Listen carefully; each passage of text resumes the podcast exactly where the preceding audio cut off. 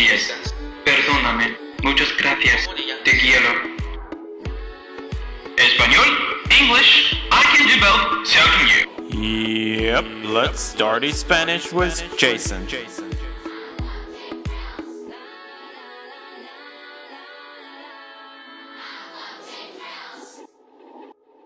And I was like, why are you so obsessed with me?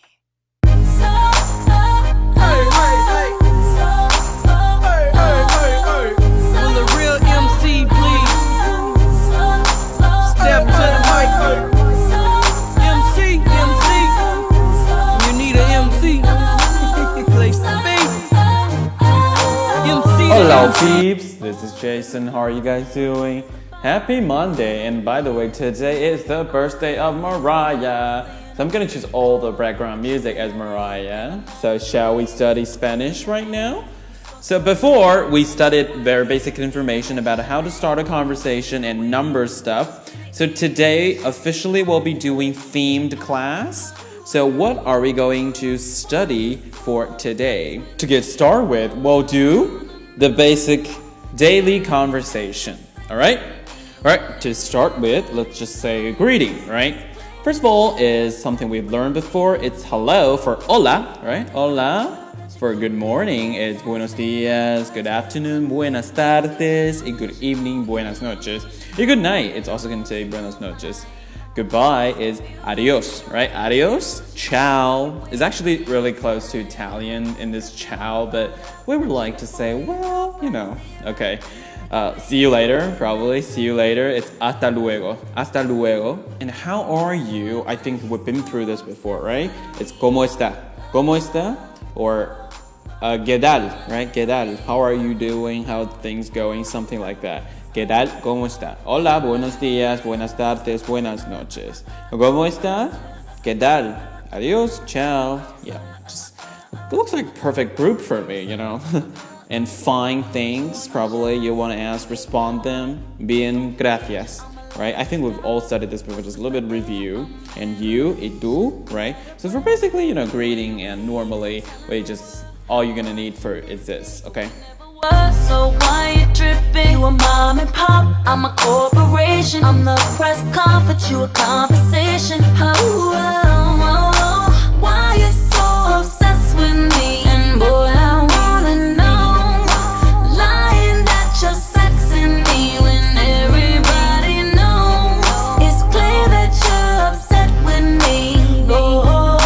part is introducciones. Try to, you know, try to think it's French, but well. Okay, so for introduce and for introduction, so you can say probably you would like to say when they ask you what is your name. So my name is me llamo, me llamo, me llamo Jason. Mucho gusto. Okay, this is this is Mr. Brown. Uh, this is my husband. This is my son or something. This is este es.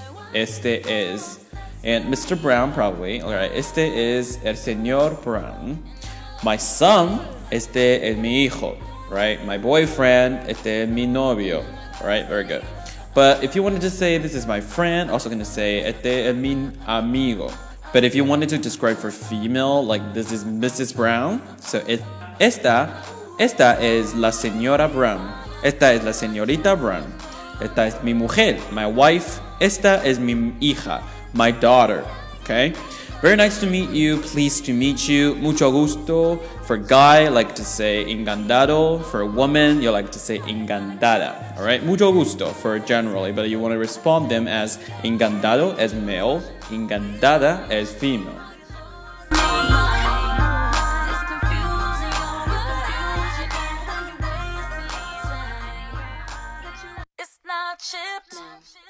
Cracked, shattered. Money, Cool. So if you to introduce yourself, it's very interesting. So different country introduced in different way. But for normally, just like say where you're from, I'm Chinese, I'm American, I'm English. So I'm just gonna take an example that's Chinese. I am Chinese. If you're a guy, soy chino, right? And with O, we talk about this female and male different type of things before. I am Chinese, soy chino. But if you're a girl and you're from China, so it's like I'm Chinese girl, just say soy China, all right? It's like the same pronunciation of the country, but you don't have to capitalize the C, so which means that Chinese female. Okay, what else? Yeah, I come from China, soy de China. You have to capitalize the China now because it's the name of a country. All right, so soy de China. Soy chino, soy de China. I'm Chinese, I'm from China. So if you're not from China, it's like, you know, just switch in the country's place into your country, right? Let's just take, yeah, let's just say I'm from England, right? Inglaterra, right? That's just England. And uh, yeah, I live in Shanghai, Beijing, London, something, right? Vivo, it's like I live. Vivo in Shanghai, Beijing, Londres. Just three examples. I live in somewhere. I am 20 years old. I am 20 years old. Tengo 20 años. The number, just say your real numbers. Just say tengo, I have. I have was like I am. 20 años, right? I'm 20 years old. And my job is just say I am a teacher, right? I'm a teacher. Soy un profesor de español. I am a Spanish teacher. What about you? What's your job? Just tell them what's your job, right? You have to find out the words for different jobs, right? Which we will be talking about later. But I'm just gonna give you a few example. If you're a student, it's like estudiante, estudiante. Soy estudiante you're uh, a nurse, let's just say, you know, nice job, right? Soy enfermero, enfermera. Difference, guys, enfermero, girl, enfermera, all right? So you like say, all right, I am a teacher and I work in some blah blah blah place, you all right? Trabajo en, let's just say, you know, una compañía, una empresa, something like that. I work in a, in a, in a company. Great. But what if you're self employed? You're not doing anything for anybody, you're doing for yourself, just saying, soy trabajador autónomo, alright? That's just for self employed. And um, for your personal information, continue. Probably would like to say, I'm married, I am divorced, I'm separated, I'm single, but probably not telling everybody that you're divorced. Break, When I break, I break, I break. Not even a welder and a builder can rebuild it. When I break, I break, I break. Not even a nail tech. just for study, it's just like I'm married, guys using estoy cansado, and girls using estoy cansada. I am divorced, yo estoy divorciado, y girls saying divorciada. It's like a thing. Same rules. I am separated, estoy separado, estoy separada. I'm single, estoy soltero y soltera. Talking about your family situation. I have three brothers, two sisters, something like that. It's like the same thing. I have, tengo, right? Three brother, two sisters. Tres hermanos, dos hermanas, right? Tres hermanos, dos hermanas. I don't have any children or any brothers or sister. I'm like a single child. How to say that? So just simply add no in, but you know, before the tengo. So it's gonna be no tengo, no tengo hijos, which means I don't have any children. I mean, the truth, I don't have any children. And um, I don't have any brothers or sisters. No tengo hermanos.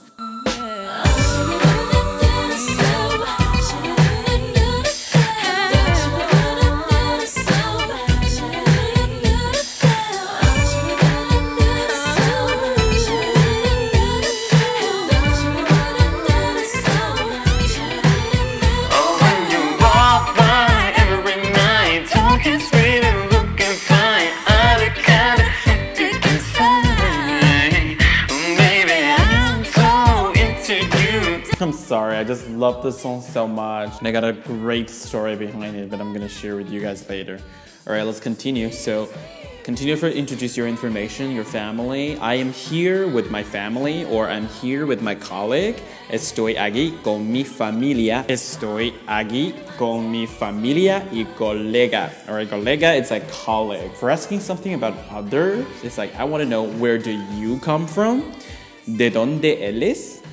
Where do you come from, right? Where do you come from? ¿De dónde eres? What's your name? ¿Cómo te llamas? ¿Cómo te llamas? Are you married? ¿Estás cansado? For girl, you know, asking girl, ¿estás cansada? Do you have any boyfriend? You know, ¿tienes novio? Or girlfriend, ¿tienes novia? Right? How old are you? ¿Cuántos años tienes? ¿Cuántos años tienes? All right, very good. Where are you going? Where are you going? ¿A dónde vas? ¿A dónde vas? It's like, where are you going? Sitting in a arouse way. very good. Where are you staying? It's like, where are you staying? ¿Dónde te quedas? ¿Dónde te quedas? Where do you live? ¿Dónde vives? And we studied how to respond that question. I live in some places. It's like vivo en blah blah blah, right? Cool. And what job do you do? ¿En qué trabajas? ¿En qué trabajas? What do you do? What are you studying? ¿Qué estudias? Right? ¿Qué estudias? Very good.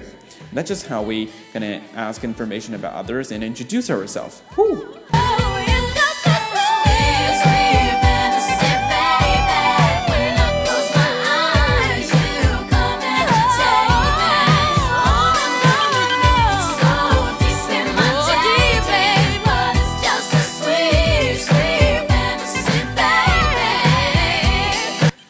Anyway, the thing we were doing today is very, very useful when you first meet someone.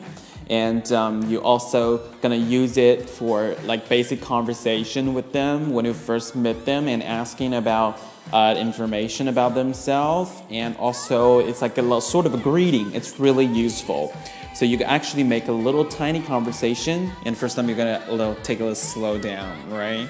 So we're gonna get a review a little bit, right? For for normally greeting, we have hello, hola, buenos días, buenas tardes, buenas noches, and bye as adios and ciao. See you later, hasta luego, how are you, cómo está, qué tal, bien, gracias as fine, thank you. ¿Y tú? What about you? My name is Jason. Me llamo Jason. Very nice to meet you. Mucho gusto. Encantado, and girls es encantada. Very good. I'm Chinese. Soy chino. Soy de China. Very good. All right, cool. Keep practicing. I'll see you guys in my next class. Ciao. Bye.